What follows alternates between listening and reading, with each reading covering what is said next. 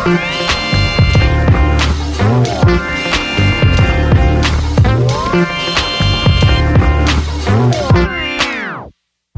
pessoal, eu sou o Kleber Fak do Meu Indie. Eu sou o Nick Silva do Monkey Bus. Nós temos dois convidados hoje. Oi, eu sou Larissa Conforto. De onde que você é, Larissa? O que, que você faz? Conta eu sou baterista e gosto de brincar de arte. Olha só, muito bom. E também, Marcelo Andreguetti. do que, que você faz, Marcelo? Eu sou designer E apaixonado por e música? apaixonado por música, colecionador de vinil Exatamente. tudo mais. E hoje a gente tá aqui pra discutir um tema pertinente. Será que a gente não tá vivendo a melhor fase do rock nacional e a gente ainda não se deu conta disso? Então, eu queria comentar, começar essa pauta com um discurso do Lobão. Nossa. Lobão participou recentemente do programa Pânico na rádio, né? Onde ele soltou a seguinte fala, abre aspas. Ele, o rock, foi excluído em um processo político-cultural do PT, que odeia o rock porque são molengas. Estou falando de totalitarismo cultural, do coronelato cultural. Falamos isso no início do programa. O cu tem a ver com as calças. Você vai pra Cuba tocar um Rolling Stones só agora, porque eles odeiam o rock, assim como odeiam o dadaísmo, surrealismo, cubismo. Era tido como início do século passado uma manifestação capitalista, artística decadente. O rock sempre foi o alho do comunista. É uma frase, obviamente, Socorro. absurda. Eu acho Só que ele anda lendo muito Olavo de Carvalho, porque tá É, foda. Muito, muito, muitíssimo. Só que é, o rock tem muito desse estigma do, do rock acabou, de precisamos sempre de novos salvadores do rock. A cada 10 anos surge um novo, um novo Strokes, surge um novo Nirvana, que são sempre os salvadores do rock. Eu queria entender, tipo, mas será que a gente não tá num momento que o rock tá muito. O rock nunca pode estar muito bom, nunca pode estar muito relevante? Ah, você tá falando de Rock Brasil ou você tá falando de Rock Rock Mundo? Brasil. Rock Brasil. puxando pra cá, né? Até peguei aqui uma lista, assim, de vários artistas por décadas, né? Década de 60 a gente teve Mutantes, Caetano Veloso, teve o Fim da Jovem Guarda, Erasmo Carlos. Anos 70 a gente teve Novos Baianos, a gente teve Raul Seixas, Secos e Molhados, Rita Lee. Tutti Frutti. Tutti Frutti. A gente teve nos anos 80 a Legião Urbana, a gente teve Titãs, Paralamas do Sucesso, Blitz, Engenheiros do Hawaii, a gente teve. a gente teve Kid Abelha. No rock dos anos 90 a gente teve Raimundos, o Rapa, Nação Zumbi, Charlie Brown Jr., Cássia Eller. E a partir dos anos 2000 tem Los Hermanos, a gente tem Super Kids, a gente tem uma porrada de bandas gaúchas, né? Que a gente tem Bideovaldi, que é mais pop rock, a gente tem Cachorro Grande, a gente tem esse surgimento do movimento emo, ou tipo pop rock emo, que é NX0, o Restart, que foi tipo... Forfã, no Forfã, exatamente. E de lá pra cá, eu vejo que a gente tem sim uma safra muito boa, assim. Você, Larissa, que tá aqui, que é da Ventre. Era da Ventre, não sei se, tipo. É ou era. Sou da Sou da, Ventre. é da Ventre, tá na Ventre. Mas a gente tem Bugarins, a gente tem Carne Doce, a gente tem Maglore, a gente tem o Terno, a gente tem Terno Rei, a gente tem uma porrada de meninas. Fafa Malasca, Scalene, né, que são bandas bem bandas grandes. fazendo rock. Vocês acham que não é uma fase boa do rock nacional? Acho que sim. Eu acho que a história do rock Brasil tem muito a ver com o momento político. Acho que o rock, o rock aqui no Brasil não é popular, Sim, nunca foi. né? O rock no mundo inteiro é um estilo popular. Aqui é um estilo jovem. Sim. Então tem muito a ver com o momento político jovem, o que está sendo falado. E ele é um E estilo com- elitista, você não acha? Pode ser que sim, pode ser que sim. É, nu- ele nunca foi muito ligado a movimentos populares mesmo. É. Não tem Brasil. uma, uma, uma declaração do Jorge Ben, eu não me lembro quem, que fala que o rock é branco? Que aí todo mundo polemizou o bagulho. Eu Ah, não- mas, é, Mas ele diz que o rock essencialmente é no branco- Brasil é, é, né? Porque É. é, elitizado, Sempre foi. porque é. é Exatamente. caro tocar rock, não é, É, barato é você ter uma guitarra, uma bateria. Até um dos motivos do funk, do hip hop fazer tanto sucesso na periferia, é essa, esse barateamento da produção, né? Que, É, ser tão acessível pra, pra quem quiser produzir, pegar ali um computador, um celular que seja, e já produzir. Já o rock acho que é uma coisa um pouco mais inalcançável de fazer assim, do nada, né? Música é caro, gente, de fazer. Os instrumentos não são acessíveis, a gente tem poucas fábricas no Brasil. Fazer música é elitizado, Uhum. né? Sim. Eu acho que. Agora, pensando no momento do rock no Brasil, assim, você falou da, da década de 90, por exemplo. Tem é, o rock se acoplou com outros estilos. Você falou do Nação Zumbi, era o maracatu com rock. Exato. Aí o Skank fazia o Reggae. reggae, com rock. Isso. O Raimundos forró com hardcore, né? Assim, a moda era misturar. O Charlie Brown, que era o skate, com... sempre tinha um approach pra brasileirar o rock. Porque nos anos 80 era uma onda mais punk, mas que tinha a ver com um momento punk do mundo, né? De estar questionando politicamente. Uma herança meio do Rage Against the Machine, de todas essas bandas mais. que É, o Rage discos- Against já é mais 90 também, É, né? é anos 90. É, o primeiro então. disco deles eu acho que é 90, né? 90, 91. Passo mal. De amor. Mas assim, é, eu acho que agora o advento da internet é, democratizou a temática do rock. Tem muitos rocks. Sim. Tem muitas maneiras. Tem. Né? E, e também a forma de consumir, e também a forma de interagir com o público. Então, acho que a gente tá num bom momento da música no Brasil, at all. Porque antes a gente tinha poucos meios de divulgação, de, né, de lançamento, até plataformas de lançamento. Se você não lançava com uma gravadora, você tinha que correr. Hoje em dia a gente tem um monte de selo, blog, né? Tudo tá mais democrático, assim. O acesso à música tá mais Você, como artista, tinha dificuldade de se lançar como um artista de rock? Encontrava algum bloqueio, alguma barreira em relação a isso? Ah, eu sou roqueira. Cara, eu, eu cresci no rock. Hoje que eu tô tentando sair, na verdade. Eu nunca questionei isso. Agora que eu tô percebendo que me botaram nessa caixinha do rock. Porque, no fundo, sempre escutei muito MPB. Minha mãe e meu pai... Minha mãe comunista, meu pai anarquista. Eu cresci ouvindo Tropicália. Nossa, um, Imagina se você tivesse crescido tipo extrema-direita, bizarro. mas Nossa. Tem gente, né? Tem gente que acontece isso, cara. Nossa, sou muito privilegiada, Não gente. são os filhos do Caetano que são, tipo. É, não, não são nada disso, mas eles são Assembleia de Deus ou alguma dessas religiões bem fortíssimas. Socorro, não. É, os dois, os dois filhos mais novos, se não me engano, eles são, tipo, da Igreja Universal, alguma Meu coisa do Deus. tipo. Mas, tipo, tudo de bem, assim, entre eles, tá tranquilo. Cada um com seu um cada qual, seu- é, né? Exato. A gente começou falando ali de, da, do rock como um estilo popular, só que o rock nunca foi popular, de fato, no Brasil. Só que e- existe essa pressão, né? O rock, o como ele é meio uma coisa elitizada, né? É uma coisa de... É um status você gostar de rock, você ter li- discos do Pink Floyd, do Led Zeppelin. Você é uma pessoa melhor por, por conta disso, assim. Você- tipo, existe... Não, que você seja, mas você tem isso, né? Só que daí eu comecei a ver aqui, ó, que na história, por exemplo, peguei dois prêmios, nem- não tô pegando mais o VMB porque não, não existe mais. Mas, por exemplo, na história do prêmio Multishow, é, a gente teve todas as músicas que são músicas de rock que venceram, por exemplo, Titãs, é preciso saber viver. Não é rock, é uma pegada mais pop, não é? Então, defina rock. Porque. Três acordes, bateria ali rapidinho, as Mas isso, ventre não é isso. Ventre o quê? Jazz, então. Não é rock. Ah, tem um. É, um Sabe? É standard rock, né? exatamente. Mas não tem três acordes, entendeu? É, é mais encorpado. O rock já passou. Eu acho que a música já passou dessa, É, assim. mas eu colocaria essa do Titãs meio num. Ficando bem tradicional do O rock. rock assim. clássico, É, rock exato. clássico. É. Pop rock clássico, é. Tipo, Porque eu na, acho na que. tradição dos Beatles mesmo, né? Sim, Tipo, sim. Total. É, tem até o Skank aqui que lançou Vou Deixar e depois o Vamos Fugir, que também são essas músicas que fazem esse, esse resgate. Mas é essa onda do- de misturar o rock com alguma coisa. Acho que o Brasil tem um pouco disso. A, na nossa MPB não é um estilo único, como o rock é um estilo. A nossa MPB é uma mistura de um monte de essência. A, nossa, a gente é a raça mestiça. A gente é uma mistura de tradições indígenas com negras, com europeias. Sabe? A nossa cultura é assim. O nosso rock não tem como não ser assim.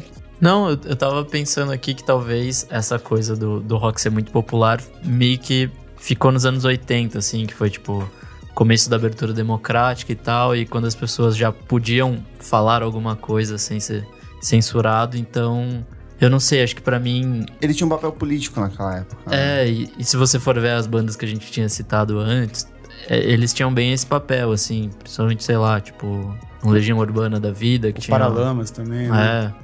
E daí acho que agora, principalmente nos anos 90, assim, isso foi meio que se diluindo e tal, com, com Charlie Brown da vida, com, sei lá, o advento de Mamonas Uhum. Assassinas, que mesmo não sendo É, rock, era uma né? banda de rock, né? Era uma banda que, que diluía todos esses conceitos pra fazer outra coisa, assim, pra, tipo, meio que se divertir às custas disso, sabe? Sim.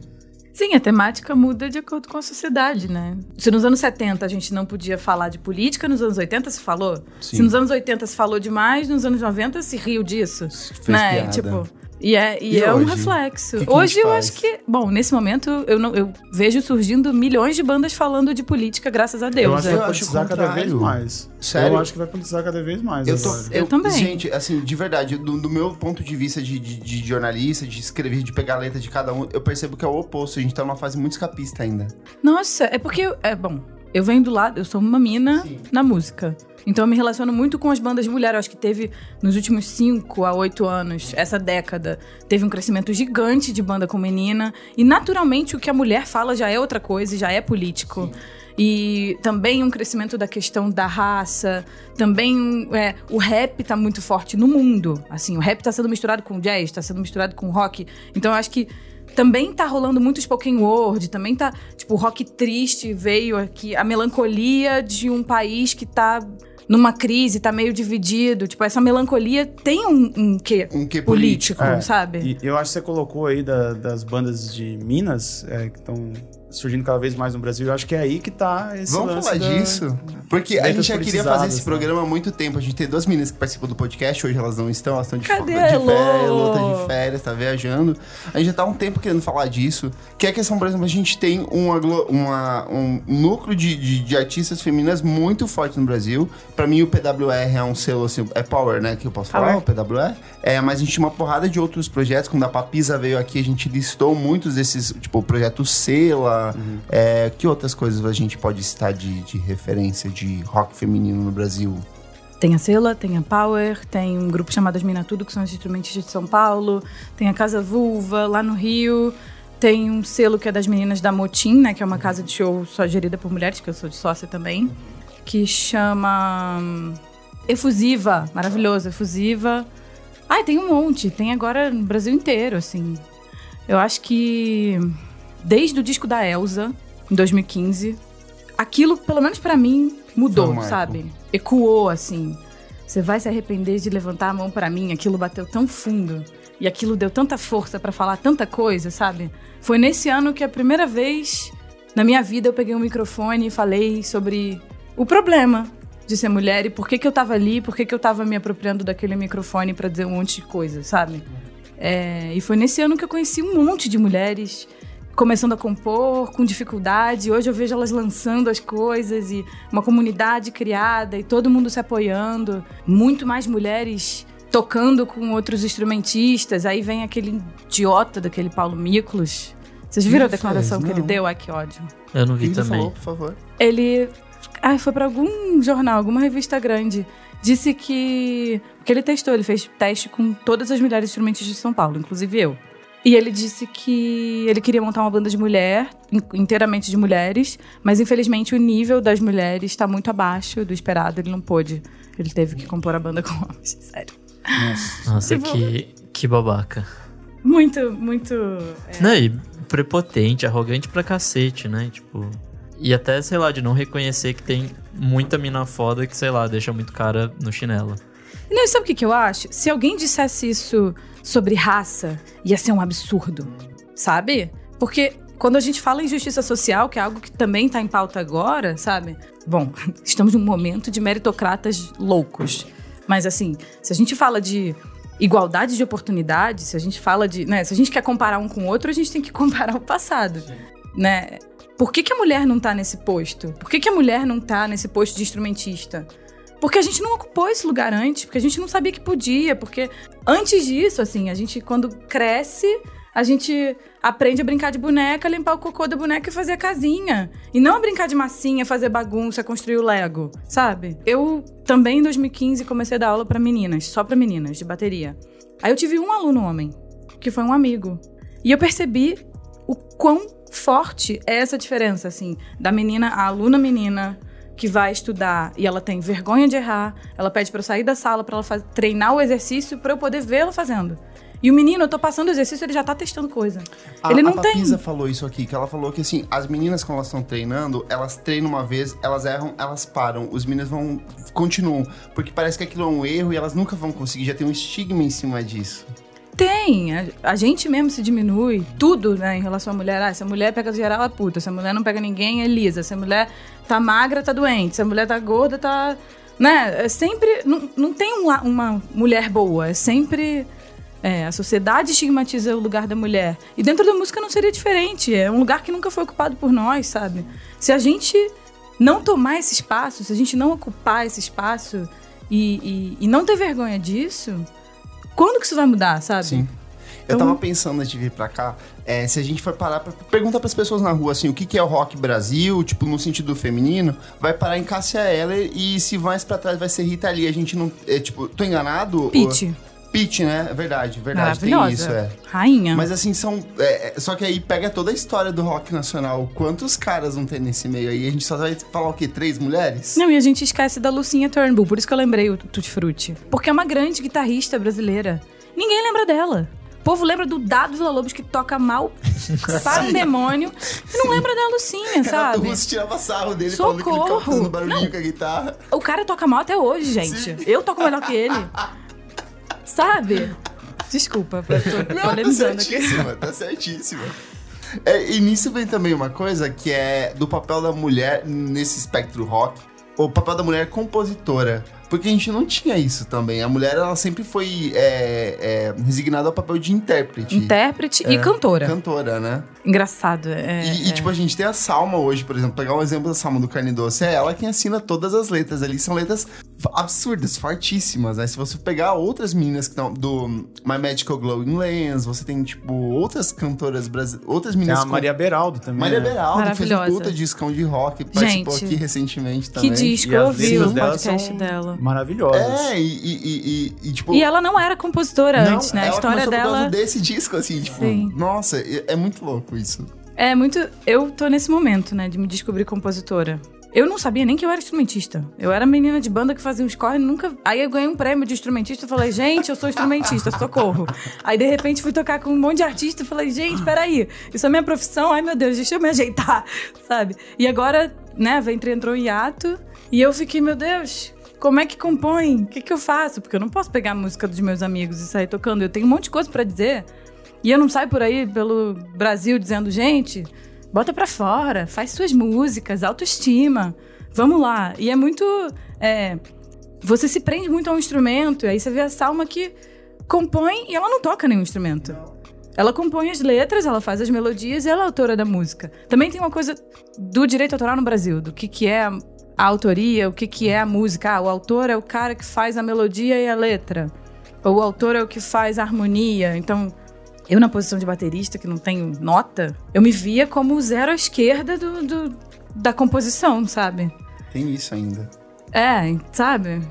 E é você, e você tá ali, você é, é, é parte substancial disso. 100%, é. E a gente a gente esquece que na melodia tem ritmo Sim, também. sim. A gente esquece que né, a pulsão, ela traz uma coisa. A gente esquece que o início a, a música primária, a música primitiva, ela é feita tambor e voz. Inclusive ontem eu fiz um show. Eu vi, eu vi o vídeo do o Alexandre Matias postou no Instagram do tipo, todas as meninas. é, foi de ontem, das meninas. Uhum. Nossa, muito bom. Só percussão e voz, só tambor e voz. Muito bom. Foi bem Quem impressionante. tava com você? Tava a Ju, Traça Capa, outra compositora maravilhosa, da Francisca Lombre. É, tava as meninas do Oberin Trio, que é um trio muito incrível, não sei se vocês conhecem, Isso. de música brasileira, assim, muito lindo. Elas tocam também percussão e cantam. É, tava a Maria Hele- Helena Maria, que é também compositora, vem do Jongo. É, e a Gali, que é ex-Camila Garófalo, atual Gali.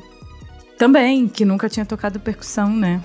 Tava E eu todo falei, mundo. vamos lá, vamos botar a mão nesse tambor aí. E foi catártico, porque eu acho que a gente, quando fecha o olho e toca, e só se diverte. Sabe, a gente, vocês viram o show do Orpente? Sim, sim. No Balaclava Fest?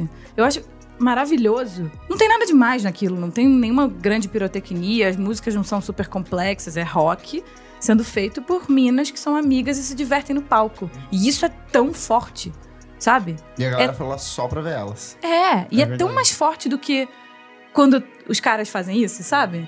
Porque é gritante que é, é discrepante, que existe uma diferença, sabe? Então, pra gente só se divertir em cima do palco é muita coisa. E é muito lindo. Eu queria voltar uma coisa. Você falou do disco da Elza Soares. O, o foco do programa já mudou Falei, bastante. foi mas mal. não, mas tá ótimo. tá- o papo tá bom. É um programa que a gente já queria ter feito, na É, real. é, exatamente, eu acho que eu já, já devia ter feito isso há muito tempo. Você falou do disco da Elza Soares, e aí eu já conversei com algumas amigas e elas têm umas críticas muito é, fortes em relação a esse disco e ao novo, de que é, as letras são, em geral, esse disco último menos, mas são todas escritas por homens. E se isso não é um problema, no sentido de que a gente nunca vai ter a mensagem de fato de que uma mulher poderia passar a partir disso. Gente, as músicas da Edith Piaf eram, em sua maioria, escritas por homens, mas também são curadas por ela, sabe? É óbvio que a Elsa tem uma história de vida que é conhecida e ela queria músicas que falassem sobre temáticas específicas, sabe? Não foi um cara que fez uma música no, no quarto dele e falou: Ah, eu tenho essa música pronta aqui há muitos anos, ela é minha, é sobre mim. Você não quer cantar? Não, foi um, foram músicas feitas pra ela, pra vivência dela, de pessoas, poetas, pessoas que ela confia, sabe? Então eu acho que é, é- Calma. Óbvio que seria maravilhoso que fossem compositoras, todas as compositoras mulheres. Mas assim, não é porque existe um novo espaço para as mulheres que precisa haver um apagamento do outro espaço. É, não é porque a gente está falando sobre protagonismo que o homem precisa se esconder e não participar desse movimento, né? Deixa a mulher protagonizar, deixa ser sobre ela, né? Seja uma peça nessa engrenagem e não a engrenagem principal. O homem ele tá acostumado a ser o sol, agora ele pode ser a areia, o mar, sabe? É, eu acho que o, que o importante é que haja esse movimento, é que a gente que tenha o espaço para contar a história da mulher, que seja verdadeiro nesse sentido. Óbvio, tomara que surjam cada vez mais compositoras, a gente tem que falar delas cada vez mais, exaltá-las cada vez mais, mas não tira a verdade, só porque tá foi dito um homem ali. que fez, sabe? Isso tirou uma dúvida minha, assim, que eu também ficava. Tipo, já conversei com algumas amigas. Tem umas amigas que elas não ouvem, por exemplo, Mulher no Fim do Mundo, que elas falam, ah, é banal o que tá escrito ali, porque não é o que eu sinto de fato, entendeu? Nossa, não é nem um pouco banal, é maravilhoso. E é a Elsa, é o disco Sim, é dela, ela. sabe? A gente sabe a história dela, é ela. Sim. Bom, bom, nossa, bom. Tá volta, bom. volta. Vai, vamos voltar aqui. Eu queria falar de um fenômeno que é que no Brasil, pelo menos, é bem interessante, que é da questão do rock instrumental no Brasil, né? A gente tem, pelo menos dos anos 2000 pra cá, uma crescente de bandas que tem um público muito fiel, são bandas que lotam shows, lotam festivais, que são as bandas de rock instrumental, né? A gente tem Macaco Bong, eu acho que foi o precursor desse, pelo menos nos anos 2000, foi a primeira que começou, criou movimento, criou festival, tem um monte de coisa em volta. E aí veio o Mamed, veio o Caluve, veio o Ruído por Milímetro, que também é meio que da mesma época. A gente E a tem- Terra nunca me pareceu tão a Terra distante. nunca. Exato. Tem de menina também? Tem a Emma Stone. É verdade. Mas elas cantam também, né? Tem algumas músicas As com novas, letra, é verdade. né? Verdade, verdade. Marcelo, você quer comentar sobre essas bandas? Você que é apaixonado? Cara, é, eu acho que é até um- uma parada muito legal que esse- essas bandas elas não deixam nada, é, não devem nada para as bandas gringas, né? Que tipo sempre Eu acho, tem, inclusive, que são melhores. é, tem, tem muitas que são até melhores e até porque trazem essa questão do, das brasilidades e tal, que deixa, deixa muita, muita música bem mais interessante.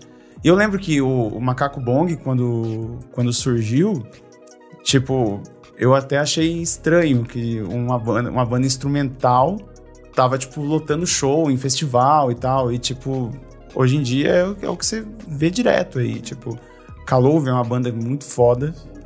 Que, tipo, eu acho uma das mais interessantes aí dessa leva. E é massa, é massa ver isso aqui no Brasil. Que, tipo, bandas instrumentais de rock estão se firmando e tal. É, lá fora isso é uma cultura muito grande. Até ia falar de uma banda instrumental de mulheres japonesa chamada Tricô. Vocês já ouviram, gente? Nossa, é muito bom. O É bom? som é maravilhoso. Vocês gostam de Tou? Sim. Então, é, é o Tou mais nervoso feminino. Mas assim, é, acho que tem essa coisa do instrumental ter uma verdade, né? E do rock instrumental tá virando. Porque o jazz já, já existe há muito tempo. Mas a gente tem uma brecha na lei do Brasil, de- na lei de de cultura, né? Na famosa Lei Ro Rouanet. Rouanet. Aquela que qualquer povo artista tava- pode é. ir lá e pegar o dinheiro e levar Que a gente pra casa. vive, a Lei gente vive pendurado nessa lei. Lei Renault. A Eu gosto de lei Juanes. Rouanes. Juanes. Bom, essa lei tem, ela dá mais incentivo pra música É instrumental. Pra empresas que patrocinam bandas que cantam, não é 100% do dinheiro que elas investem que elas recebem em isenção. Quando é instrumental, é 100%. Olha só. Porque é justamente pra fomentar isso. As Legal. músicas, é, porque naturalmente a música pop é a música cantada. Tem poucos espaços pra música instrumental. Então é tipo, é um advento da lei pra incentivar. E acho que na E teoria também que- era, tipo, pra fomentar jazz ou música clássica que seja, né? Pra fomentar a música instrumental autoral Ah, tá. Brasileira. Sabe? Sim. Porque o que existe é música instrumental, você toca dos outros, a música clássica, né, do releitura e não autoral. E eu acho que isso é um reflexo de que essa lei funciona, sabe? Interessante saber dessa lei que eu não fazia ideia da- dessa brecha, né? Que tipo, Sim. você consegue mais isenção. Sim, e é ainda assim um ambiente muito pequeno. Mas você vê, de, se de 20 anos pra cá, a gente já tem uma- um crescimento, a gente já tem um nicho de música, música eletrônica, música instrumental, quer dizer que funciona, quer dizer que é Funciona. importante, é relevante culturalmente, sabe? Transforma a cultura do, do país. Pô, a gente tá falando de Caluve, que é uma banda de Pernambuco. A gente tá falando de Mamed, que é uma banda do Rio Grande do Norte. A gente não tá falando necessariamente de um eixo sudeste, sabe? É, É. Eu, eu que sou de Santa Catarina, tem uma banda de lá até que surgiu, pô, faz muito tempo. 2005, 2006, Scrotes, que eles estão aí até amo, hoje. amo. Estão aí até hoje tocando, fazendo festival. E é só instrumental, né? É, Inclusive o disco novo do Mamed, gente. Maravilhoso. A gente Tem, tem Sim. música, né? Tem, tem, tem música, que horror. Tem canção, né? Tem. Tem Com só partes meninas cantando. cantadas, é. É, muito Uma muito pena ter lindo. saído num período tão A gente conturbado. comentou, é, foi na Sim. véspera de eleição, assim, eu acho que eu não vi quase ninguém comentando esse disco. Uma pena. Mas foi E é highlight. lindíssimo. Highlight, tá até agora no meu coração. É lindíssimo. Bom, e outro negócio que a gente tava falando também, acho que é do rock e da música no geral também ter saído desse eixo Rio-São Paulo, né? Porque acho que, sei lá, desde os anos 80 ou até antes. 90, na verdade, o anos 80 É. ainda era bem restrito. Era bem Total. Rio São Paulo, era Rio de Janeiro, é tipo Era muito Rio até, É, né? Blitz era tipo Barão Brasília Vermelho, também, é, é, Brasília, Brasília. tinha uma tipo capital inicial, Legião Urbana e Paralamas, mas que depois vieram pro, pro, pra São Paulo, né, pra tentar se manter. Ah, então, eu acho interessante essa, essa abertura. Talvez seja por- conta da internet também, 100% né? De, por causa da internet. Com certeza. a gente não ter mais as- essas barreiras de, de estados e tal, de Até queria tá muito voltar longe. pro Lobão aqui, que a gente começou a abrir o programa falando dele, que ele falou que o PT acabou com o rock, mas foi justamente na época do PT e na época, no começo dos anos 2000, que ele lançou a revista Outra Coisa, que era uma publicação independente dele, que ele lançou várias bandas independentes brasileiras com o aval do... Se não me engano, ele tinha um fundinho de investimento do governo federal para sustento dessa revista. Ele lançou Mombojó, ele lançou Cachorro Grande, lançou... Vanguard bombou O por causa Vanguard, Vanguard, o primeiro disco do Vanguard É. saiu nessa revista também. Então, tipo, como assim, Lobão? O PT acabou? Gente, eu só posso crer que o Lobão. Ou ele tá gagá, assim, ou ele teve algum problema. Teve um AVC, É. ele não sabe. Que- ou ele morreu. foi é. substituído. Gente, é isso. Ele- o Lobão morreu e foi substituído por outro. Quem é esse Lobão? Interdita. Mas isso é engraçado, que eu, eu trabalhei na DEC, né? Tem toda uma história de 360 no, no mundo da música. Mas quando eu trabalhei na DEC, eu gravei o Lobão lá. Naquele single que ele fez Sei. contra o Capilé. Lembra? Na época que estourou a, a coisa do Fora do Eixo? Sim. E ele parecia ação nessa época, sabe? Foi quando ele começou a se colocar politicamente. A gente tava comentando antes, do, da época que ele fazia o debate MTV, Sim. que ele era uma pessoa muito centrada. Ele era realmente a pessoa que era o mediador ali. Assim, as- vinha um cara que era, sei lá, de um extremo oposto e do outro extremo oposto, e ele tava ali no meio e ele conseguia mediar. Ele parecia uma pessoa extremamente sã ali, sabe? O que aconteceu? Faltou um parafuso. Nossa, cara, ele virou, inverteu completamente. E assim, ele é um baterista que virou compositor. Tipo, amigo, você tá desmerecendo a classe. você não me representa. Tá feio. Queria perguntar aqui, ó. O rock, voltando, ele é protagonista nos grandes festivais de música que a gente tem hoje? De música ou de rock? é porque os festivais alternativos. ele- O rock já foi protagonista. Foi, né? Acho que hoje não. Acho que hoje é sempre o que tem, o que tá bombando lá fora. Agora, música pop tá muito ligada ao hip hop e, e rap, mas o rock tá se eletronicanizando e óbvio, os festivais que a gente vai são de rock. Mas os festivais de música, tipo Rock in Rio, Não é de rock. né? Nunca foi, na verdade, né? Sempre teve rock. Ah, dá pra E dizer foi- que a e o primeira rock era edição era, de rock. A primeira edição dá pra dizer. Não, gente, assim, você tem rock. É, Se né? tem duas, três datas em que. São, são um festival de dez datas. Se duas ou três não são de rock, não significa que o rock não é protagonista, né? O rock é protagonista. Mas tem outras coisas, porque a música popular do Brasil não é o rock. Aí a gente tem muitas músicas. O Brasil é muito rico nesse sentido. Então seria estranho se o rock fosse protagonista. E eu também acho que o nosso rock não é muito rock. Você você tinha falado Ele do Metá. Metá. É, eu até coloquei aqui. A gente fez uma, uma listinha de umas bandinhas dos anos 2000, por exemplo, Siba. O Siba é maracatu, mas ele lançou um disco do- de rock em 2012.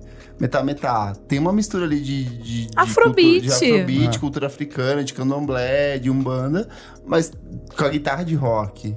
É, vamos ver o que mais aqui. O próprio carne doce mesmo não é. Gente, mas Tropicália não- é rock. Exato. Entendeu? É a- É a mistura. o violão com a guitarra do não sei o quê, com. Com a percussão Sabe? do Nordeste, com, a- com, com a batida do baião. É. O nosso rock é assim, por essência. Então é difícil a gente tirar, dividir o que, que é rock, o que, que é música.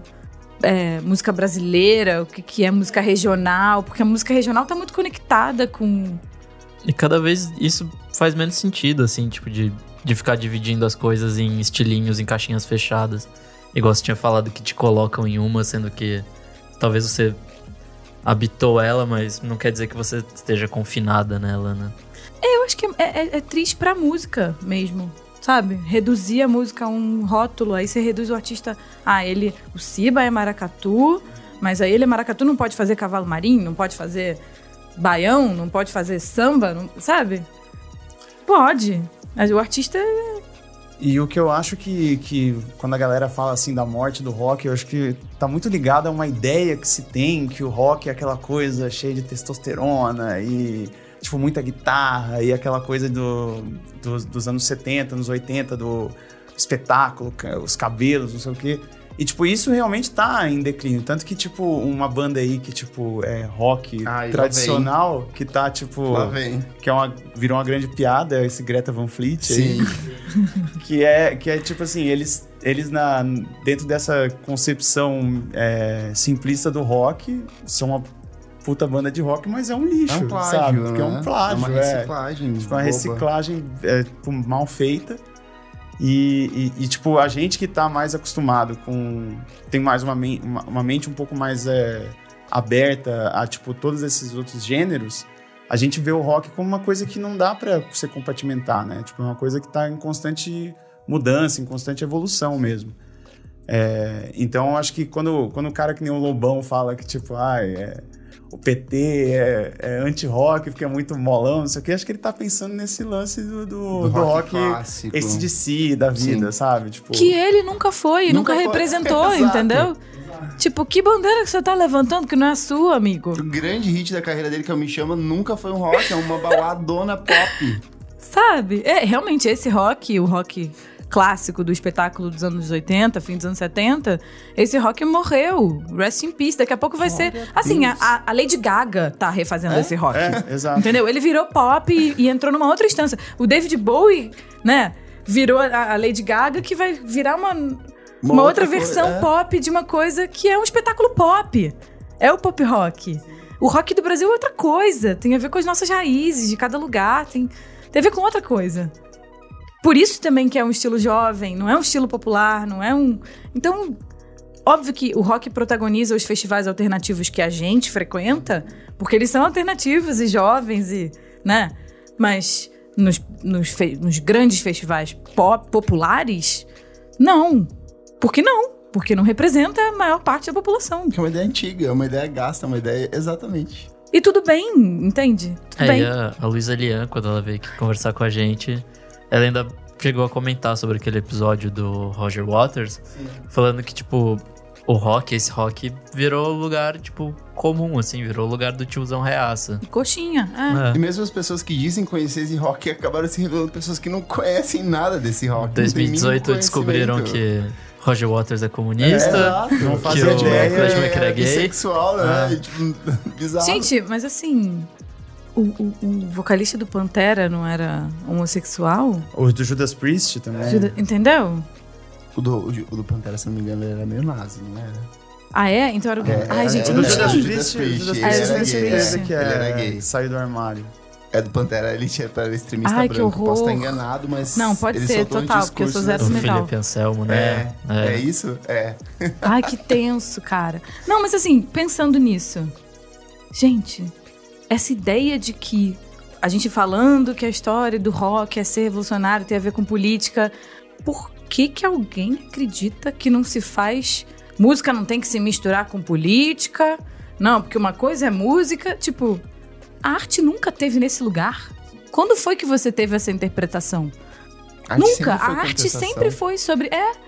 Sobre contestar o que tá acontecendo, sobre mostrar um outro lado, né? A arte é. é contraventora por si só, por essência. É, ou a gente também. Existe uma dicotomia sobre a, a arte e o entretenimento? Talvez. Não sei. Prefiro ficar calado, vou começar a inspiração.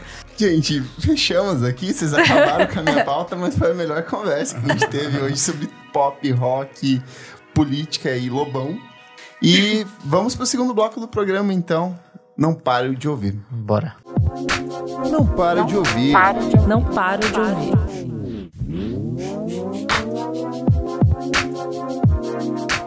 Chegamos aqui no segundo bloco do programa. Não paro de ouvir. Nick, conta pra gente o que é esse bloco. Bom, nesse bloco a gente vai fazer indicações de músicas recentes. Pode ser um disco, pode ser uma música, pode ser um single, pode ser um clipe. Coisas que a gente não para Não de ouvir. ouvir. O que, que você traz de indicação hoje, Nick? Bom, a minha indicação, como diz o Braincast, é mais um Qual é a Média. Aham. É o novo disco do Anderson Paak, Certo. chama Oxnard. Me retiro. Bom, eu tinha uma expectativa gigante com esse disco. Ele é bom, mas acho que menos do que seria na minha cabeça, sabe? Pra mim esse disco ele vai muito mais pra um lado rap. E que é legal também, ele manda muito bem no rap, mas talvez eu goste mais das, das baladinhas dançantes dele do que Do Malibu. É, de- dele rimando e É que tal. eu achei esse disco tão esquecível. Eu acho que é um disco que daqui, sei lá, uma semana. É que teve muito disco bom esse ano. Sempre tem É, discos fato, muito sim. bons. Mas eu acho que é, é que o Malibu, a primeira vez que eu ouvi, assim, já bateu, sabe? Da primeira. Da, aquela, aquela, aquela guitarrinha, assim, meio D'Angelo, de Angelos logo na abertura. E esse disco eu, eu ouço, tem músicas boas.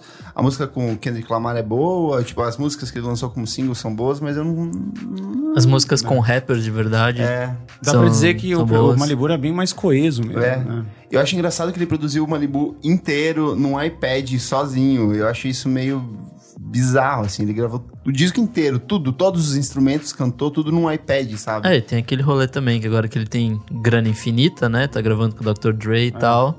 Agora que ele não tem limites, ele consegue produzir o que quiser. O disco ficou grande, ficou meio inchado. Eu acho, como artista, eu acho que tem uma crise do disco pós o disco que bombou, sabe?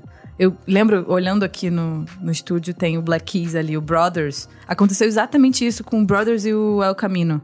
Que assim, o El Camino é um disco sensacional, mas é muito pop e enjoa. Você ouve duas vezes e cansa. Cansa. E é o que aconteceu com esse disco novo. Eu acho que o Malibu, ele tinha uma sinceridade, ele tinha uma estranheza. E aí, quando você quer superar aquilo que bombou, que também.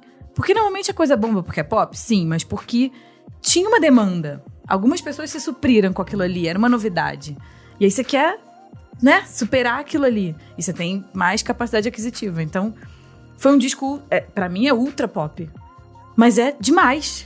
E aquele disco much, super assim. produzido Sim. também, né? Tem, É um disco tem excelente. muita coisa É um acontecendo. disco excelente, mas a gente tinha uma expectativa muito alta. E eu acho que o lance dele chamar, o, chamar muito produtor diferente também pode ter causado essa. Quebrado. É, essa É, ele, ele não é um disco ruim, eu acho que de forma alguma. Ele só é um disco. É que tem um peso ali, sabe? Assim, você vai ouvindo, mas. Mas no Malibu tinha isso, tinha aquilo. É, Difícil. Aconteceu com Kendrick Sim. Lamar É, também. comigo. aconteceu. Enfim, eu acho que acontece muito essa decepção pós-disco, pós-grande disco. Grande disco, né? né? Acho que talvez o único que conseguiu superar na sequência foi o Frank Ocean. Ai, Ai, mas é porque aí ele esperou cinco anos Sim. pra lançar um disco, ele lança de um jeito nada comercial. Não, e também, além disso tudo, gente, se você lança um disco de dois em dois anos, tipo, pensa no. Às vezes, sei lá, o primeiro disco é- são canções de uma vida inteira. Se você lança um disco no meio da turnê, as suas músicas vão estar falando sobre aquilo, não tem aquela profundidade, daquela melancolia de você estar em casa. Então, quando você espera cinco anos também pra lançar um disco, você tem mais Dá um respiro material, ali, né? você tem Dá mais história de saudade. vida. Não, história de vida pra contar. e tinha assim. tanto material que ele até lançou dois, Dois. né? Tipo, um que, é, que era mais assim as sobras e o outro não. Esse aqui que é o que é o creme. Eu acho que esse problema da, da música ser muito expressa e da- dessa exigência de ter uma produção muito corrida o tempo todo, você tem que lançar a cada ano, você tem que ser- ter single. Eu acho que isso torna a música meio. É, da música como negócio, né? É, e o lance do streaming também tá fazendo que os artistas corram muito Nossa, o produção. Drake. O Drake, no seu por cu. exemplo, é um, é. Discos Tá- de 25 faixas. Não, e daí lança música, cada, cada dois meses lança uma música Uma música nova. nova. é. Isso sem contar os, os features e participações aqui e ali, né? É uma pena, eu acho isso. Às vezes perde a, a essência principal que a gente queria das músicas, sabe? O momento de fazer a arte porque ela tá urgente, não porque ela precisa ser feita, sabe? E você, Larissa Conforto, que tem o melhor nome artístico da, do- da, É da música nome. brasileira. Eu acho um nome maravilhoso. Eu nasci assim. É sério mesmo? É conforto, é sobrenome. Nossa, é maravilhoso. Casou, então. O que, que você traz? O que, que você não para de ouvir? O que, que eu não paro de ouvir?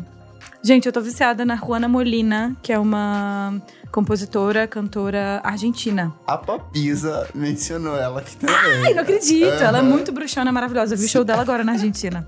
Ela é incrível, ela é incrível. Lançou um álbum esse ano que acabou com a minha vida. Toca muito a guitarra também. E é uma grande bruxona. E ela era uma. É um stand-up comedy. Exatamente. Ela era comediante. Ela era tipo assim, um Chico Anísio, sabe? Que fazia uns personagens engraçados, da TV, super. Aí ela largou tudo e fez uma carreira, tipo, meio Radiohead, assim, com os tempos estranhos e. Muito foda. Muito foda, as temáticas são incríveis, a poesia é demais, ela toca muito. E a banda é um trio, é incrível, Qual que é o incrível. nome do disco? A capa é maravilhosa, inclusive, tem a cara dela derretida. O disco chama Halo. Alô. É desse ano. 2017, eu acabei de ver. Tudo Droga. bem. Tá, esse ano. Disco do Teto Preto. Muito bom. Muito bom, Muito maravilhoso. e Tuyo. A Tuyo lançou Para Curar. Maravilhosos, também são um trio É de que o Nick me recomendou Curitiba. na semana passada, e aí na semana passada eu tava meio assim com esse disco, porque ele, o Nick gostou muito, eu falei assim que era só ok. Me bateu de um jeito. Eu tô tipo assim, Igual Lian. muito, é, porque tipo, eu tenho esse, esse, esse intervalo assim, porque o disco às vezes demora um pouco pra bater, você precisa dar um tempinho, dar uma respirada, sair lavar uma louça e voltar e ouvir de novo, sabe? E nossa, esse do Tuyo é muito pessimista, só que ao mesmo tempo muito real e muito honesto, sabe? Eu senti. Tipo, tem umas músicas que ela fala assim: se passa um cometa, me leva, sabe? Tipo, é uma coisa que eu falo todo dia quando saio de casa. Tipo, me leva, Deus. Tipo, tô levantando a mão, me puxa. Lembra que a gente falou do escapismo? Sim. Não é? É uma melancolia muito ancorada no que a gente tá vivendo, sabe? É, é muito atual, é, é engraçado. Eu conheço muito eles, adoro eles. O, o Jean, inclusive, já gravou no meu estúdio no Rio, quando, quase com Nós da Ventre, fez banda com o Hugo. É, a gente já tocou com eles lá. Conheço há muito tempo, desde o Simonami. E a gente viu esse processo, sabe? Deles botando pra fora, fazendo um disco, juntando as coisas e. Nossa, chegou esse disco e bateu tão profundamente. Tá muito atual, tá muito verdadeiro, tá pop. Tá lindo. Muito lindo. É uma obra-prima. Muito lindo mesmo. Preciso ouvir esse aí que eu não Tá bem bonito, ainda. mas assim, às vezes dá um tempo. Ele demora. Eu demorei, assim, até pegar.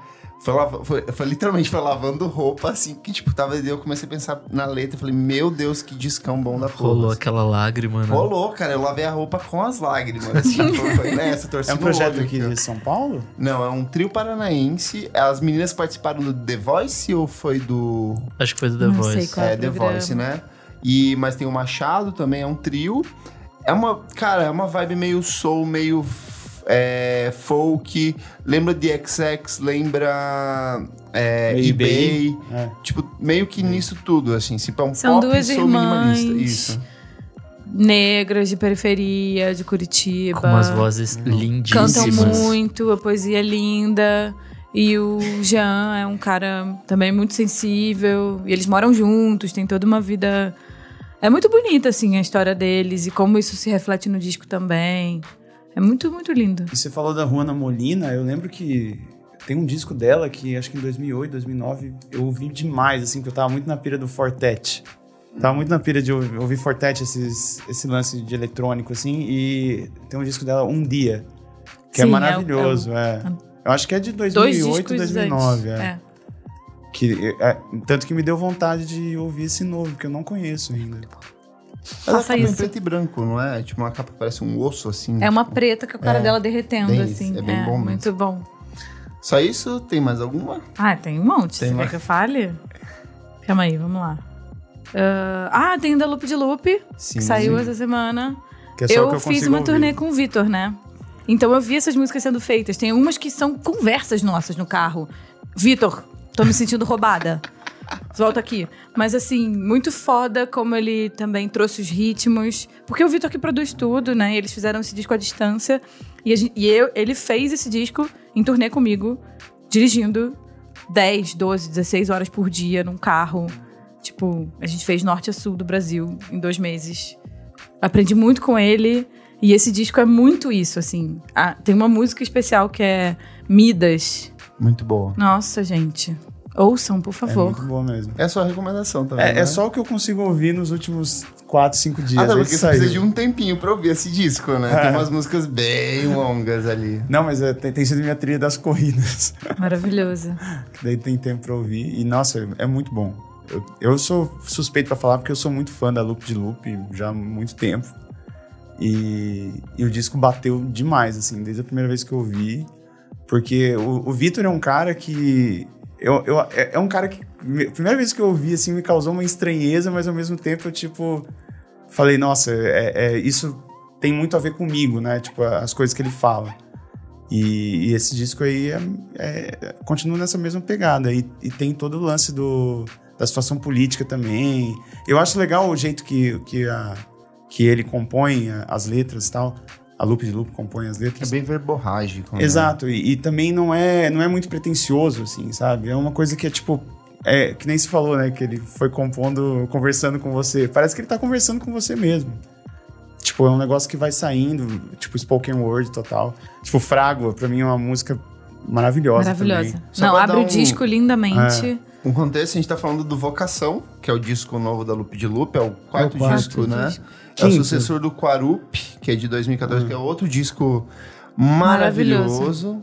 E esse é o disco, o primeiro disco deles em quatro anos, né? O Victor saiu em carreira solo. Não sei o que, que os outros integrantes fizeram, se foram tocar em alguma outra coisa. Saiu com você também, turnê, o Victor. É, o, o Gustavo foi morar em, na Austrália, né? O outro tava fazendo. O Renan tava fazendo faculdade no sul, cada um foi pra um lado. A- A banda entrou no hiato, mas não foi anunciado, né? Eu acho massa isso também, de não ser anunciado, de- da banda seguir e seguir lançando coisa, e eles compuseram tudo à distância. Foi muito bonito participar desse processo todo, assim. Tá todo dia com o Vitor, lutando com isso, ele mixando na estrada. Eu escolhi a capa do, do, do, do primeiro single, que foi aquele que o Cícero canta. Qual o nome, gente? É o Brasil Quer Mais. Bra- Não, a outra. Tirei Da foto Terra. no lugar do Brasil. Não, não é. Uma lua, alguma coisa no céu. Uma lua no céu, é. É, Não sei. sei o quê, uma lua no céu. É.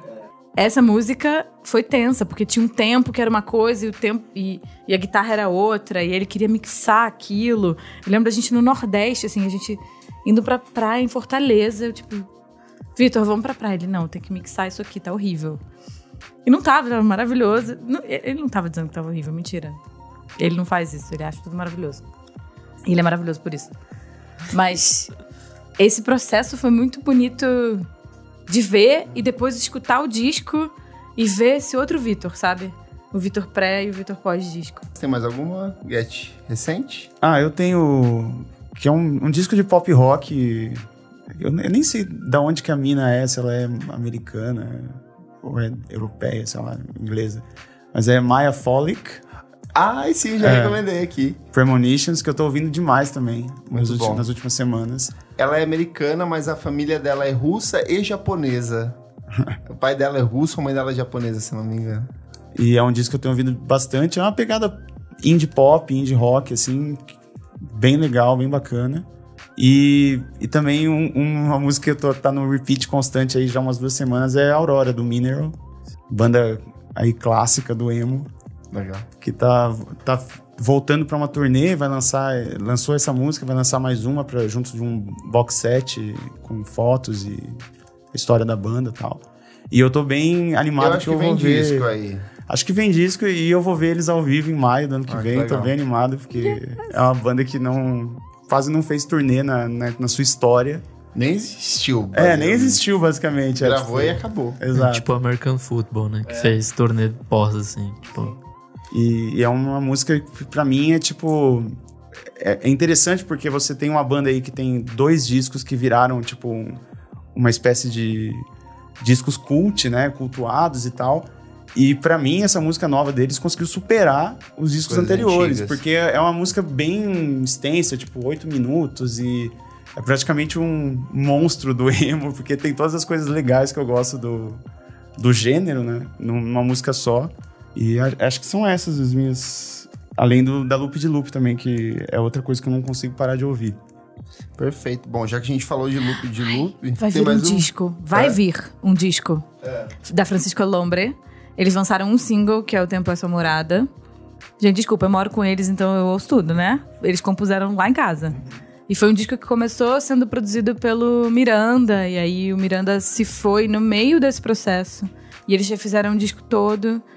Tá assim, super eletrônico, super é, atual. Tá outra coisa diferente desse single. Escutem, porque vai ser foda. Tá Como é o muito foda. single? O single é O Tempo é Sua Morada, que é uma canção da Ju sobre a mãe dela que faleceu e toda essa história de ressignificar a morte. É muito bonita. Mas o disco que vem aí, logo mais, é tipo Muito bom. transcendental, outra coisa, escutem. Então vou dar a minha agora. Desculpa! só vez. Clever. É, já que a gente falou de Victor e falou de Loop de Loop, a minha recomendação é o primeiro álbum de estúdio da Tom Gang, que é uma banda carioca. O disco é produzido pelo Victor Brower. O disco se chama Transiente. A Tom Gang, pra quem não sabe, é uma bandinha de indie rock com uma pegadinha. Lembra muito Picassos Falsos, essas bandinhas cariocas do final É, dos eu anos vi no 80. miojo, eu comecei a ouvir, achei muito legal. É bem legal. Eu vi um show deles ano passado, ou retrasado, alguma coisa do tipo. Eles lançaram os dois primeiros. Acho que um dos EPs pela Midsummer Madness. É um rockinho muito simples, muito honesto. É, não é nada desses clichês de banda. Eles, eles, eles citam Strokes e Tudor Cinema Club, The Strokes como É referências. aquele de rock 2005, É, né? Só Tipo, que assim, eu ouço e falo assim, nossa, mas não tem nada disso, assim, é, é um sonzinho muito direto, a, a bateria assim, bem rapidinha, assim, meio que pra dançar. O grande hit deles é Baladinha, uma musiquinha muito legal. E esse disco todo, ele é muito bom, ele é um rock meio jovem, assim, meio de... Fala sobre relacionamentos fracassados, fala sobre você ser jovem, sobre se você se encontrar na vida adulta. E eu gostei bastante desse disco, assim. Eu, fui ouvir, assim, na maior despretensão do mundo... E o, o som é despretensioso, então assim, embarquei e fui, assim. Eu falo, cara, era, era o tipo de coisa que eu poderia falar assim, nossa, que bosta, mas no- é maravilhoso, sabe? Curti, curti bastante. Assim, Eles já tinham lançado um EP, né, em dois 2000. EPs, dois, EPs, dois EPzinhos. Eu ouvi o primeiro EP deles, é muito legal. Tipo, é, é bem esse rolê mesmo, de ser muito dançante, de ser muito divertido. E de não ser.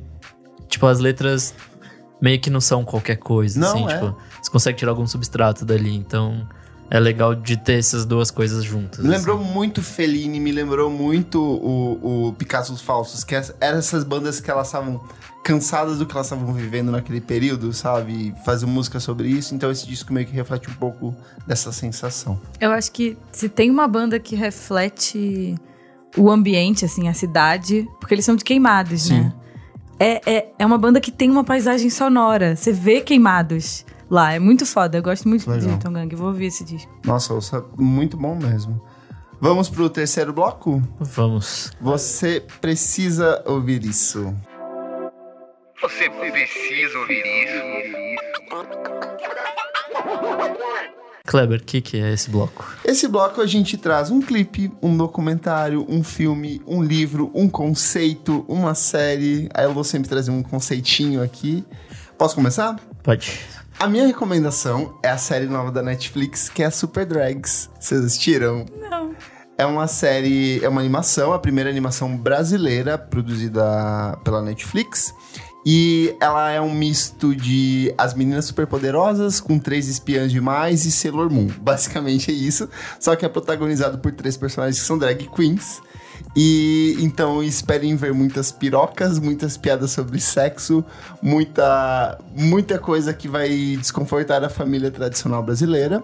Só que o legal é que assim, eles pegaram pra dublar, eles pegaram uma porrada de drag queens brasileiras, pegaram personalidades brasileiras du- dublar. Tem um puta. é, musicalmente falando, ele tem um puta contexto de música pop, faz referência com Madonna, faz referência com Cher, abre logo com um cara com uma camisa da Cher, assim.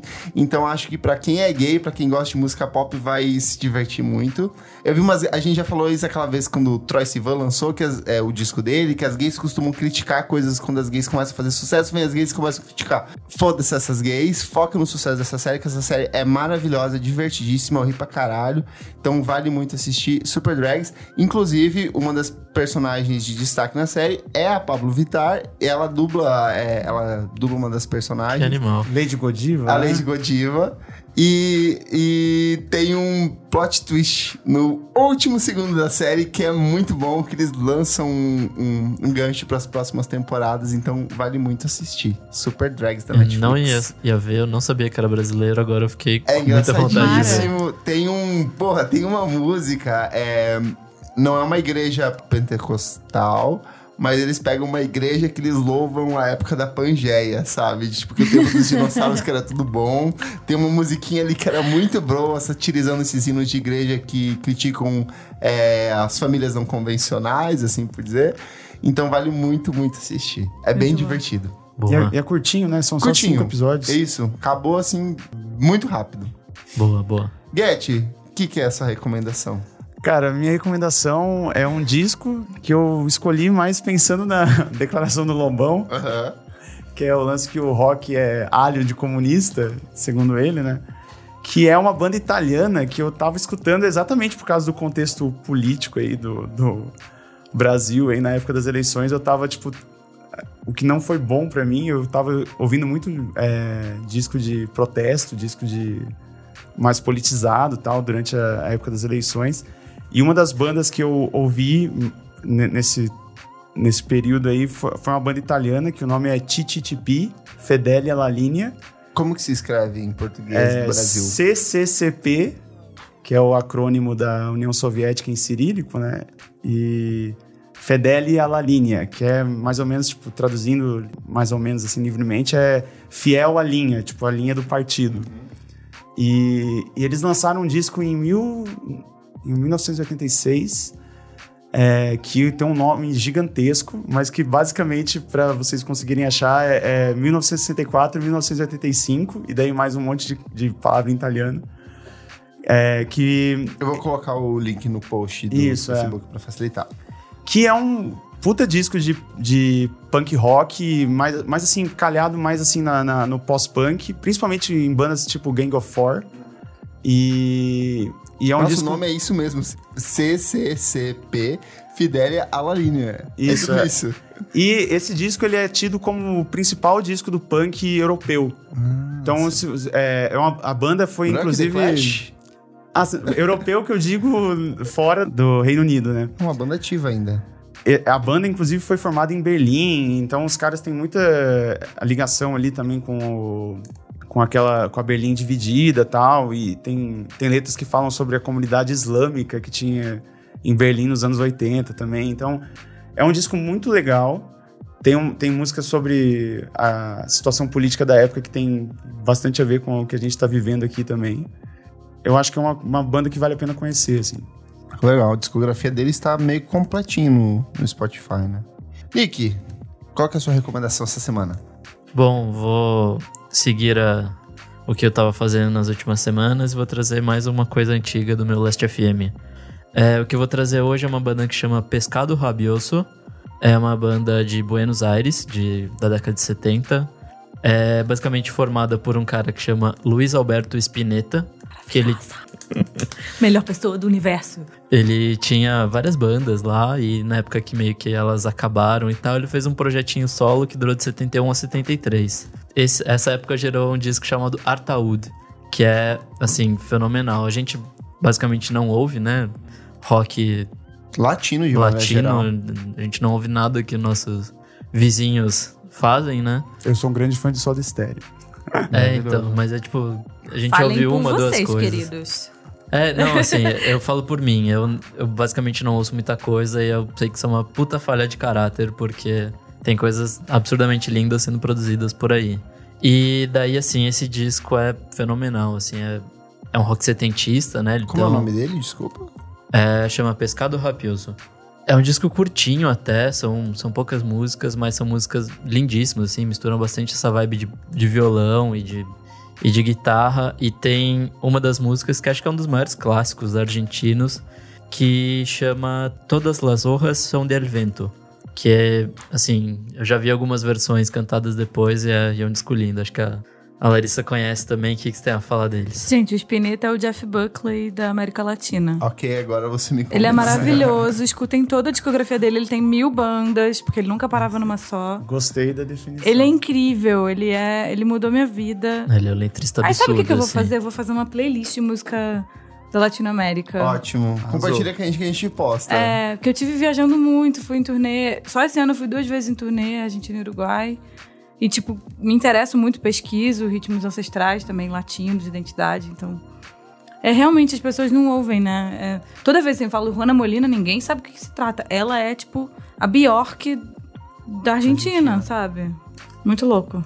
Ah, então, a gente, a gente é muito ignorante. É, Inclusive, a gente escutem podia fazer um... Um especial Um músicas especial. latinas, né? Me chama. Boa. Bomba Estéreo tá vindo aí, gente. Ah, 30 é, de né? novembro. Verdade. Vão Boa. tocar aqui em São Paulo. Eu vou. Hum. E você, Larissa? Gente, olha, dado o baixo astral que estamos vivendo, eu não vou falar de coisa séria, eu vou indicar um Instagram Ai, maravilhosa. que é de um ator. Gente, é muito bom. Ele, ele na verdade, ele é ator e é dublador. Chama Jefferson. É S-C-H Jefferson. E ele tem uma personagem chamada Etela, que é um ET com aquela carinha de, de coisa do Snapchat, assim, um ET fake. Como que é o nome dele? Desculpa. É S-C-H S-C-H. Jefferson, J-E-F-F-E-R-S-O-N. É o Instagram dele, ele posta. São vários personagens. Ele faz uma, uma dublagem, sempre usa uma carinha de Snapchat louca, tipo, tem a velha. Tem, mas essa Etela é um ET, mulher, que fala tudo na feminina. Oi, querida, como tá, na Jura? Gente, é maravilhoso. Você tá no Baixo Astral, você abre e vê a Etela, e ela conversa com a Coca-Cola, que é a amiga dela, ET, Eteia, que é Coca-Cola de Chanela. Ela trabalha com moda. É muito bom. É muito, bom. Tem bom. até vídeo com a Ivete. É muito bom, vejam, Jefferson. pra rir um pouco, né? Nesse momento. Estamos precisando. Estamos precisando, sim. Até porque a gente chegando agora na quarta parte do programa, que é o Desliga o Som. É o momento da bad vibe. Desliga o som. Quer explicar o que é essa parte, Andreguete? Pelo que eu entendi, é o momento que a gente vai achincalhar alguma coisa que saiu Abre recentemente. coração, a falar mal. Cara, eu vou começar porque eu tô cheio hoje, assim, eu tô muito com raiva no coração. Nossa. Eu vou começar pelo cancelamento da Kelila no Mecha Festival. Kelila ia ser o headliner do Mecha Brás, que era um braço. Do... O Mecha tem um festival deles todo ano. E eles fazem esses eventos esporádicos, normalmente são encabeçados por artistas brasileiros, né? Rolou em Recife com o da Beat, rolou, rola no Sul, rola aqui em São Paulo. Aqui em São Paulo ia rolar essa versão do Mecha Brás, só que ia ser com a Kelila. O que acontece? Cancelou, faltando, sei lá, cinco dias pro show. Problema: a organização do show não explicou o motivo do cancelamento. Levantou-se uma suspeita de que o contrato do show não foi fechado, porque mesmo a Kelila não divulgou o show no, na agenda de shows dela. Não se pronunciou a Kelila também. E o Mecha Festival simplesmente não disse o que, que aconteceu. Então ficou todo mundo com aquela cara de cu assim, tipo, tá, mas e aí? E aí, pra gravar, o- as pessoas que queriam reembolso do dinheiro, a Meca compartilhou o link do portal do Ingresse, que era o site onde as pessoas compraram. Só que assim, quem quer reaver o seu dinheiro, clique aqui no Ingresse. Só que daí, tipo, era o site do Ingresse, sabe? Não tinha um. um, sei lá, uma estrutura falando. Como fazer, Como né? fazer pra eu reaver meu dinheiro? Então, assim, foi bem desrespeitoso com o público. Pô, eu paguei, eu quero pelo menos ter uma informação decente sobre como reaver isso, sabe? Então, não é a primeira vez, essa é a quarta vez que um artista cancela no Meca Festival, que levanta muita suspeita sobre a credibilidade do festival. A gente já teve duas, dois cancelamentos no Sul, com- que foi com o Land e Miami Horror. E aqui em São Paulo a gente teve um cancelamento com Years and Years. É, na versão do. Nessa que cancelou os dois no Sul, foi por, eles falaram que foi por motivos de chuva, o que é uma coisa meio bizarra, como assim um festival não se prepara pra isso, sabe? Não tá preparado pra, pra, pra chuva numa época de verão aqui no Brasil. E a versão do Years and Years também foi meio que sem explicação. Foi É, bem mal contado isso. foi mal contado, então assim. Cara, como assim? Como você organiza um festival você não dá o mínimo de resposta pro seu público, sabe? Eu acho de um tremendo desrespeito. Gente, eu já toquei no disso? Meca, não. Eu vi dois shows daquele lá esse ano. Uhum. Vi um Você tá no muito Primavera. viajada. Ai, não, graças a Deus, a. Ventre deu um hiato. O que, que eu fiz? Viajou. Fui pra Europa. Nunca tinha ido. Todos vocês já viajaram muito. Eu nunca tinha Pegou feito todo isso. o dinheiro da Lei Rouanet e foi Da Lei. Rouanet, exatamente, gente. É isso que aconteceu. E aí, fui no Primavera, vi aquela ela. Depois eu fui num festival em Manchester, que ela tocou também. que Foi o melhor show do festival, assim. Ai, Tirou muita onda, foi lindo. Não, o festival. palco do Pitchfork tava o ó no Primavera. Tava péssimo. Pitchfork, eu- assim, curou maravilhosamente bem. É a era curadoria foi incrível. externos, né? Não É, era palco não eram os principais, é. Era o palco do Pitchfork, que era o menorzinho, que era um dos melhores de curadoria. Mas o som tava horrível, um grave que rodava. Ah, não, ela tocou no Ray-Ban. O, o palco do Ray-Ban tava pior do que todos ainda. Era um grave que rodava tudo, você não ouvia a voz dela. Aí eu fui ver no, em Manchester e foi, tipo, o melhor show do festival todo. Que pena que ela não vem, porque seria um show foda. É, e eu já imagino. toquei no Meca e eu senti um problema de produção. De eu produção. acho que é gente que tá muito é, acostumada a lidar com publicidade, com marketing, e pouco acostumada a lidar com negociação de arte. Acho que falta, assim, maravilhoso o festival. Toquei em Iotim, foi incrível, oportunidade maravilhosa. O som tava foda, a empresa de som tava incrível, mas eu acho que é uma coisa de produção mesmo, de não ter o lead. É, só que, pô, já tem alguns anos que eles estão fazendo, já deviam ter melhorado, fica o toque. A resposta foi muito escrota, porque eles falaram assim: gente, a Kelila não vem, mas olha só, a Elsa Soares vai tocar num lugar, assim, foi meio desconsiderado. Elsa Soares maravilhosa, beleza, assim, mas tipo assim, o tom da mensagem, a forma como eles se comportaram foi tudo errado, sabe? Sim, sim, tem que tem uma responsabilidade, tem que É, é assumir. comum no, no. O Meca costuma fazer essas pisadas de bola aí, desse, de- desse tom pra, pra falar. É, mas já são quase notícias, 10 né? anos, né, É. de É, festival. então, vamos ser Tipo, otimistas, falar, gente, ainda dá tempo, Meca, vamos mudar, né?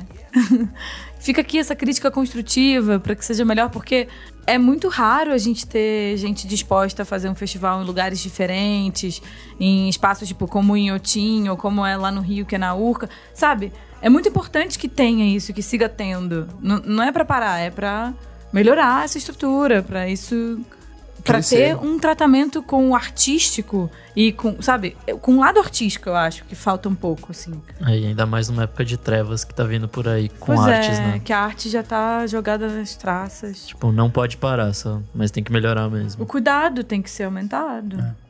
Minha segunda crítica do Desliga o Som. Popload Festival foi maravilhoso? Foi. Teve água, 8 reais? Teve. Dava pra pegar água lá no canto de graça, tinha um bebedouro, dava. Mas a minha crítica ao festival em si foi ao show do Tim Bernardes com a Malu Magalhães. Foi muito ruim. Assim, é, o Tim Bernardes tem um timbre de voz muito dele, ele canta num jeito muito próprio, e ele meio que tentou adaptar isso pra Malu. O resultado não foi bom, falhou. Pra piorar, no meio do- do- da apresentação teve chuva, assim, na hora do, do, show deles. Cara, foi uma apresentação assim muito anticlimática. A Letrux entrou antes, ela abriu o festival, ela trouxe muito mais, ela trouxe, sei lá, três, quatro vezes mais o público do Neon India no ano anterior para apresentação dela. E a apresentação do Tim e da Malu foi muito estranha, assim. É, senti que foi mal ensaiado, que eles se encontraram poucas vezes. Eles espalharam um monte de instrumentos no palco, daí eu pensei, putz, vai vir banda junto com eles, foi só eles dois. Foi tudo errado, assim. É, ninguém viu aqui, né? Você chegou a ver? Não, não vi. Mas Não? assim, eu não vi porque eu sabia que ia dar errado. eu, eu também. Porque, gente, olha só. Primeira coisa. Todos esses feats de festival, a não ser o Bugarins com a Cel, que foi maravilhoso porque eles já se conheciam, ensaiaram e fizeram questão, sempre dá errado. Sempre é meio estranho. Tipo, se as bandas não, não são amigas antes, se os artistas não se conhecem, a carreira dos dois não se relaciona propriamente. Óbvio que o disco do Tim tem alguma coisa Que se entrelaça, que se mas entrelaça é mínima. mas musicalmente não. A, a Malu já deu várias bolas foras. Ela tá em outro país, ela não tá vivendo o que a gente tá vivendo aqui. Tipo, já dava pra saber que ia ser estranho, estranho. sabe? Eu acho que também tem uma responsabilidade artística, mas tem também uma responsabilidade do festival, de talvez. Já que você tá pedindo um encontro, propicia Dá um tempo pra mais ensaiar, preparar. ensaios, sabe? Eu Um lembrei- diretor musical, Sim. alguma coisa, um respaldo, assim. Eu lembrei na época do Planeta Terra, quando teve esses fenômenos Tulipa Ruiz, Karina Bura, essa galera dos Nova, de São Paulo, que eles montaram uma banda chamada Novos Paulistas. Eu não sei se vocês lembram. Que eles montaram só pra tocar no Planeta Terra. E foi É a- que, é que eles já eram muito amigos, assim. Mas só que foi ruim do mesmo jeito, é, foi mal ensaiado, foi tosco. Gente. foi- É, é tipo assim, eu vou cantar sua música, só que a minha, a minha concepção de música é muito diferente da sua. A gente é amigo, mas só que musicalmente a gente parte de caminhos muito distintos, entendeu? E foi meio que nisso no show do, da- do, do Tim com a Malu. Parecia que assim. O Tim tava tentando é, desacelerar pra acompanhar a Malu pra entrar num ritmo, só que tava duas coisas completamente. Cantava fora de tom, errou, falhou, é, cortou, comeu letra, foi bem estranho. E aí, assim, choveu uma chuva torrencial na hora. Parecia assim, um significado, tipo, para o que tá acontecendo, galera, não é pra rolar. Fecha por hoje e amanhã vocês voltam, sabe? É, isso. então, mas é um show claramente caça-níquel, né? Foi, foi exatamente. E não precisava. Podia ser um show da? Malu Magalhães, podia ser um show do Tim Do Bernardes. Tim, total, total. De boa, sabe? Não precisava colocar os dois juntos ali. Não, podia ser o Tim com um guitarrista, Mara, ou a Malu com, sabe, um, um instrumentista. Não, não precisava necessariamente serem dois compositores que não, não são amigos, que não têm relação. Podia chamar pra cantar uma música, E não é como sabe? se eles fossem trazer ingressos, sabe? É, Tipo, exato. Foi, e tipo, é como chato. se fosse. É, gente, festival hoje em dia é assim. Porque, infelizmente, a gente tem que pensar em. A gente, olha eu, já me pondo nesse lugar. Em vender ingresso. Você precisa de um artista que venda Mas esse eu X de que não- ingresso, porque você não tem um patrocínio que chega Sim, num- mas eu acho que eles não, não, não fizeram essa É, diferença, eu sabe? acho que fez, porque no meio do show, no meio, embaixo de chuva, tinha uma galera que ficou lá embaixo, acompanhando e cantando as músicas junto. Não, a premissa era essa. É. Por isso que eu disse que eu acho que foi caça-níquel. E amo o Pop Load, acho um festival maravilhoso. Toquei lá, não foi à toa. Fui de novo, fui embaixadora. tipo, fui feliz no festival. Acho um festival mar, apesar de não gostar do lugar. Cara, acho que esse show, é. Acho que precisa ter esse cuidado, né? Sim, foi, foi, foi mal feito. E, e, por, e em contrapartida, a banda da Heineken foi Mara. Eu não gostei também. Eu gostei do Céu com Tropiquilas. É, eu senti que o Tim e a, e a Lineker estavam, tipo, foi eterno Lineker. Achei que foi legal, mas só que cantar Tame Impala não. É, não sei, não, não, não ornou. A Cel tava muito mais de boa ali, tipo, na, tipo cantou DXX e combinou. A outra banda, a super banda que teve depois foi legal. É, então, a super banda que eu Sim. falei do, da Heineken, Ah, que eu achei não, maravilhosa. Foi legal, foi legal, foi legal, sim. Que foi, tipo, toda a cena paulista de música de rock. Foi incrível, foi, muito legal aquilo. Isso foi, isso foi mesmo. Podia ter substituído eles pro Tim Bernardes, Malu Magalhães. Trocar de palco, Trocar né? de pau. Mas alguém tem alguma coisa pra falar mal? Acho que hoje não. Hoje não, Não? Faro. É. É só eu aqui falando mal sozinho. É, Vamos pro encerramento, então? Bora. Vamos aqui ler os comentários dos nossos ouvintes. Comentário do Henrique Félix em relação ao nosso último programa, que fim levou, edição 13. Nosso anjo virou demônio, kkkk. Em relação ao comentário que a gente fez do Robson Monteiro, que, que era o cantor gospel, que agora canta com o Silas Silas Malafaia. Malafaia. Bom, a gente teve uma também do Alan Bonner. Maravilhosa expressão. Parabéns aos envolvidos. Isso é do, da célebre frase de Kleber Fak falando do pop água de chuca. Pop água de chuca. Você sabe o Melhor que é o pop definição. água de chuca, Larissa? É aquele pop bem ralinho, assim, sem consistência. Pop água de chuca. Aquele Demais. pop. É. Demais. E a Bom, gente tem também um? um? update. Ah, Lembra a Thaís que não havia me respondido? Ah, na última edição, sim. Ela respondeu. O que, que ela respondeu? Ela... Tava contextualizado. O que, que ela mandou? Você lembra? Bom, basicamente ela tinha falado que tava se sentindo é, nostálgica de ter ouvido o programa que a gente fez sobre 2008. Aí eu perguntei alguma coisa pra ela, falando de qual disco ela não, não parava de ouvir dessa época. E ela me deixou no vácuo. Aí agora ela respondeu. Acho que não consigo escolher um só. Talvez eu tenha mais saudades mesmo é do preço e do show dos festivais. Que era bem mais barato. E daí ela mandou um PS. Vim aqui responder depois da puxada de orelha nos comentários Ah, no último programa. querida. Pardon my French. Um beijo, Thaís, então. Chegamos aqui no encerramento do programa. Larissa, dá suas redes sociais, seus serviços, o que, que você tá fazendo, onde as pessoas te encontram, seus shows, seus projetos. Sim, eu sou arroba Larissa Conforto em todas as redes sociais. Olha que chique. Mas o Instagram é muito melhor, né, gente? Não sei por que, que a gente ainda tá no Facebook. Exato. Twitter também é. É tudo Larissa Conforto. Ah, eu tenho um projeto novo, chama AIE. A-I-Y-E. Significa terra em Urubá. Ele não é um projeto necessariamente musical. Eu tô abrindo ahm, a Um minha conceito. concepção de arte. É, tem tudo. Tem menstruarte, tem performance, tem cenografia, figurino, uma doideira. Ah, fiz, tô fazendo uma temporada no Centro da Terra, que é um teatrinho aqui em Sumaré, mas devo levar essa temporada adiante. São quatro datas, segundas-feiras, porque em espanhol significa lunes. Então, cada uma é uma fase da lua e eu faço improvisos em cima disso, trazendo composições minhas e proposições. Sigam, aí é Larissa Conforto. Legal. Getty, onde as pessoas te encontram? Ai, eu não gosto dessas coisas. Mas melhor eu- não me encontrar. né?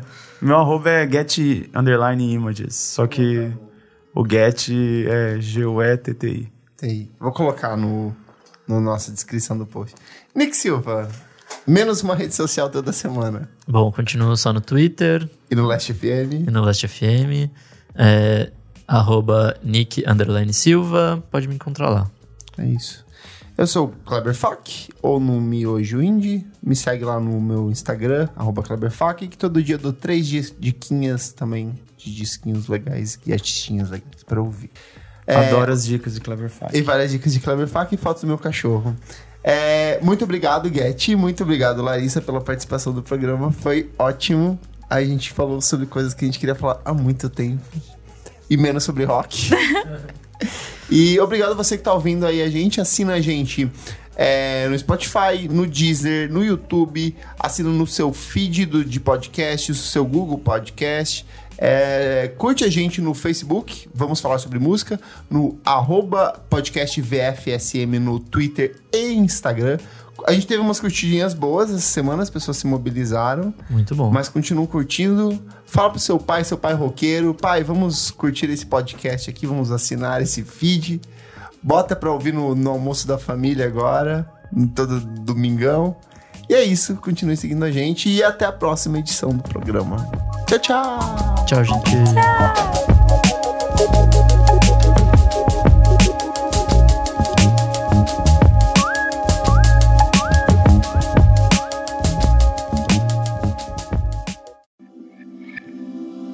Esse podcast foi editado por Nick Silva.